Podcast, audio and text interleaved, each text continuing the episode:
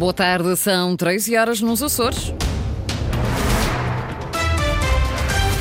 Vamos conhecer os títulos da, desta edição com Sais Furtado.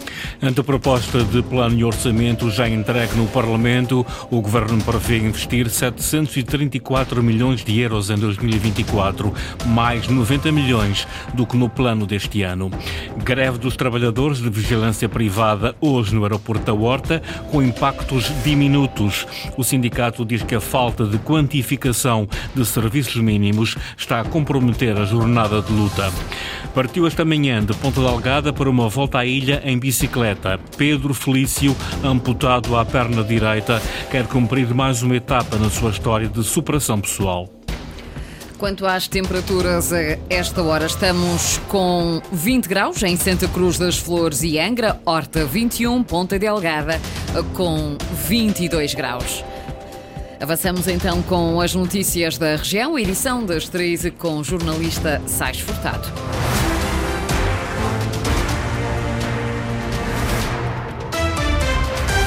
O Governo Regional já entregou no Parlamento a anteproposta de plano e orçamento para 2024. O Executivo de Coligação prevê investir, no último ano de legislatura, quase 734 milhões de euros, mais 90 milhões do que no plano deste ano. Um crescimento conseguido à custa do aumento de receitas fiscais e de transferências do Orçamento do Estado e da União Europeia. Ricardo Freitas. O governo de coligação vai ter mais dinheiro para investimento no próximo ano. Esta anteproposta de plano tem o valor global de 733 milhões 718 mil 137 euros. Isto representa, no âmbito do plano, um aumento de 14% relativamente a 2023. Duarte Freitas, secretário regional das Finanças, diz que este crescimento resulta do aumento de receitas fiscais e também de transferências do Orçamento de Estado e da União Europeia. A receita fiscal com crescimento, especialmente no IVA, transferências do Orçamento de Estado com crescimento por via da aplicação da Lei de Defesa dos Autónomos e do crescimento da despesa pública nacional e crescimento da receita também por via das transferências da União Europeia, uh, obrigatoriamente para se poder cumprir o PRR. Para já, o Governo prevê manter o endividamento zero em 2024, mas Duarte Freitas diz que isso não depende só da vontade do Executivo. É evidente que neste momento estamos a ouvir falar de várias propostas do, no âmbito do Orçamento de Estado. Não sabemos se vai haver corte na receita fiscal, se vai haver aumento nas despesas com pessoal. Uh, a informação que temos agora permite-nos ter desenhado uma proposta de plano sem endividamento. Um dos principais objetivos do plano de investimentos para o próximo ano é cumprir as metas do plano de recuperação e resiliência. Como é sabido, o PRR começa agora em desenvolvimento em velocidade de cruzeiro e os anos de 2024 e 2025 serão cruciais para que a região e o país não falhem o cumprimento da ambição das metas do PRR. Questionado sobre que expectativas tem o Governo em relação à votação do plano e do orçamento no Parlamento, Duarte Freitas refere apenas que o Executivo continua a privilegiar o diálogo e a estabilidade. Diálogo, responsabilidade, consistência visando a estabilidade. O plano de investimentos do Governo para 2024 já foi também enviado ao Conselho Económico e Social e aos Conselhos de Ilha, que têm agora 20 dias para emitirem os seus pareceres. Declarações de Eduardo Freitas em conferência de imprensa realizada esta manhã na Graciosa, à margem da visita estatutária que o Governo iniciou hoje à ilha. Dia de greve e de protesto dos trabalhadores de vigilância privada no aeroporto da Horta. Os impactos foram diminutos. Segundo o sindicato, a falta de quantificação de serviços mínimos está a comprometer a jornada de luta. Luís Branco. Os impactos no funcionamento aeroportuário da greve dos trabalhadores da vigilância privada no aeroporto da Horta foram diminutos. Segundo Rui Tomé, representante do sindicato destes trabalhadores, a ausência de uma quantificação dos serviços mínimos assim o determinou. E a partir daqui a empresa aproveitou-se uh, desta situação e, e, e colocou a, a, sua lista com um número de trabalhadores que entendeu de forma, na prática, a garantir a totalidade dos serviços e, de facto, não há aqui serviços mínimos, uh, antes pelo contrário. A empresa, uh, julgo que até reforçou o número de trabalhadores necessários para a operação diária que, que é feita aqui na, na Horta. Para o representante do Sindicato da Vigilância Privada, houve, da parte da empresa ICTS, um abuso destes serviços mínimos. Nós entendemos é que os serviços mínimos ser segregados em relação aos equipamentos de proteção eh, e segurança e de manutenção, aí sim, portanto, os serviços mínimos. Em relação ao restante, o nosso entendimento é que de facto não deverá uh, haver serviços mínimos. Os trabalhadores lutam por melhores condições salariais, carreiras e contra as arbitrariedades nas escalas e na utilização de horários dos seus trabalhadores. Também pelo cumprimento dos acordos realizados com o sindicato em 2022 e ainda não completamente cumpridos. A greve prossegue amanhã em Ponta Delgada, depois a partir de 4 de outubro, às horas extraordinárias. Devido ao mau tempo sentido ontem em Santa Maria, a estrada de acesso à Maia continua interdita. É aguardada amanhã a chegada de técnicos à ilha para, para averiguar a situação dos taludes. A chuva forte provocou ainda constrangimentos de circulação na freguesia de Santo Espírito. Ana Leal Pereira.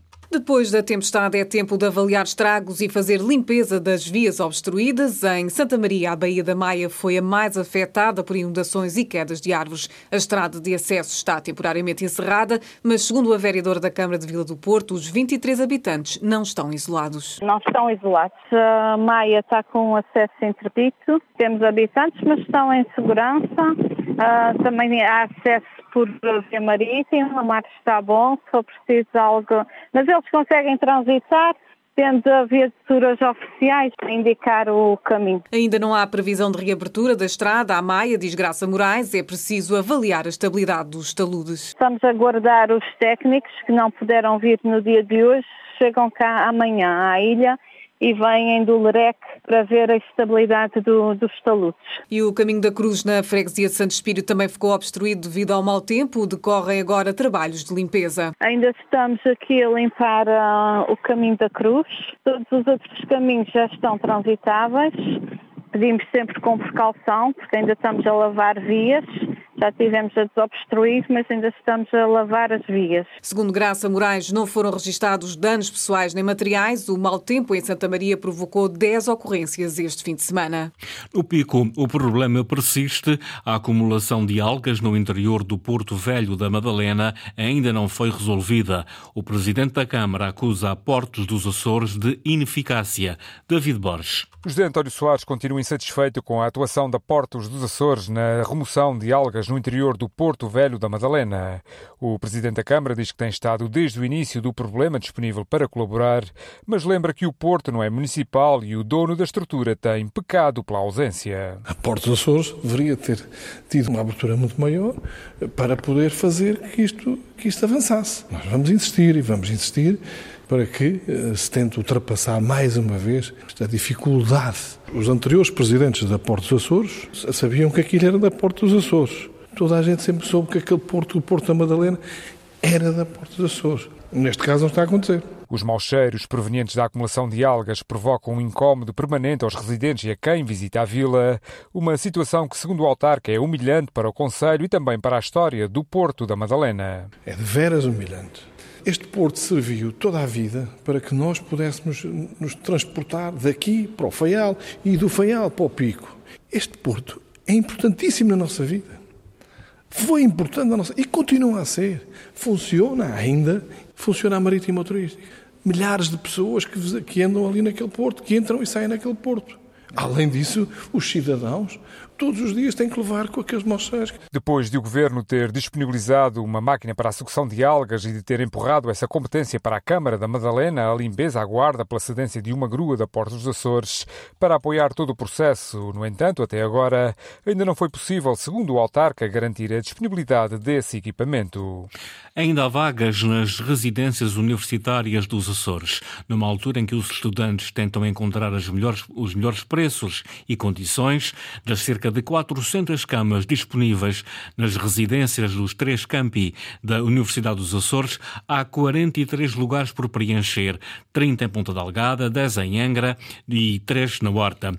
Adolfo Fialho, vice-reitor para os estudantes e bem-estar, deixa o apelo. As condições das residências foram melhoradas e ainda há vagas disponíveis com, com as melhorias das condições dos, dos próprios eh, quartos e das, de, de, com oferta de mais camas e, e, novos colchões e assim, conseguimos, portanto, transformar em, em, quartos duplos alguns dos quartos individuais que nós tínhamos. Portanto, o que vai duplicando não é o número de, da oferta de camas que nós tínhamos. Também para fazer face a esta dificuldade que nós sabemos que há em, em alojamento. Naturalmente que os alunos bolseiros terão sempre prioridade nesse acesso, mas neste momento, portanto, nós ainda temos vagas disponíveis em qualquer uma das residências. Numa altura em que os preços do alojamento privado sobem, as residências são uma alternativa para os alunos, mas a avaliar pelas vagas ainda disponíveis não têm sido atrativas o suficiente para os estudantes. A localização e a partilha de quarto podem ser explicações para a lotação não estar escutada. Algo que poderá mudar com as novas residências previstas no âmbito do PRR, uma em cada polo. A expectativa da reitoria é de conseguir lançar o caderno de encargos para as novas residências até ao final do ano. São mais 120 camas em Ponta Delgada, 100 em Angra e 50 na Horta. Pedro Felício iniciou esta manhã uma volta à ilha de São Miguel em bicicleta. Poderia ser uma história comum, mas este desportista foi amputado à perna direita com apenas 17 anos. Hoje, aos 42, continua a motivar aqueles que com ele se identificam numa história de superação pessoal. Pequeno pormenor para um amputado são os pedais de encaixe. Portanto, vou ter que dar aqui duas voltinhas para encaixar o da prótese. É uma questão de poder de encaixe, mas não só. Aos 17 anos, Pedro Felício perdeu a perna direita num acidente.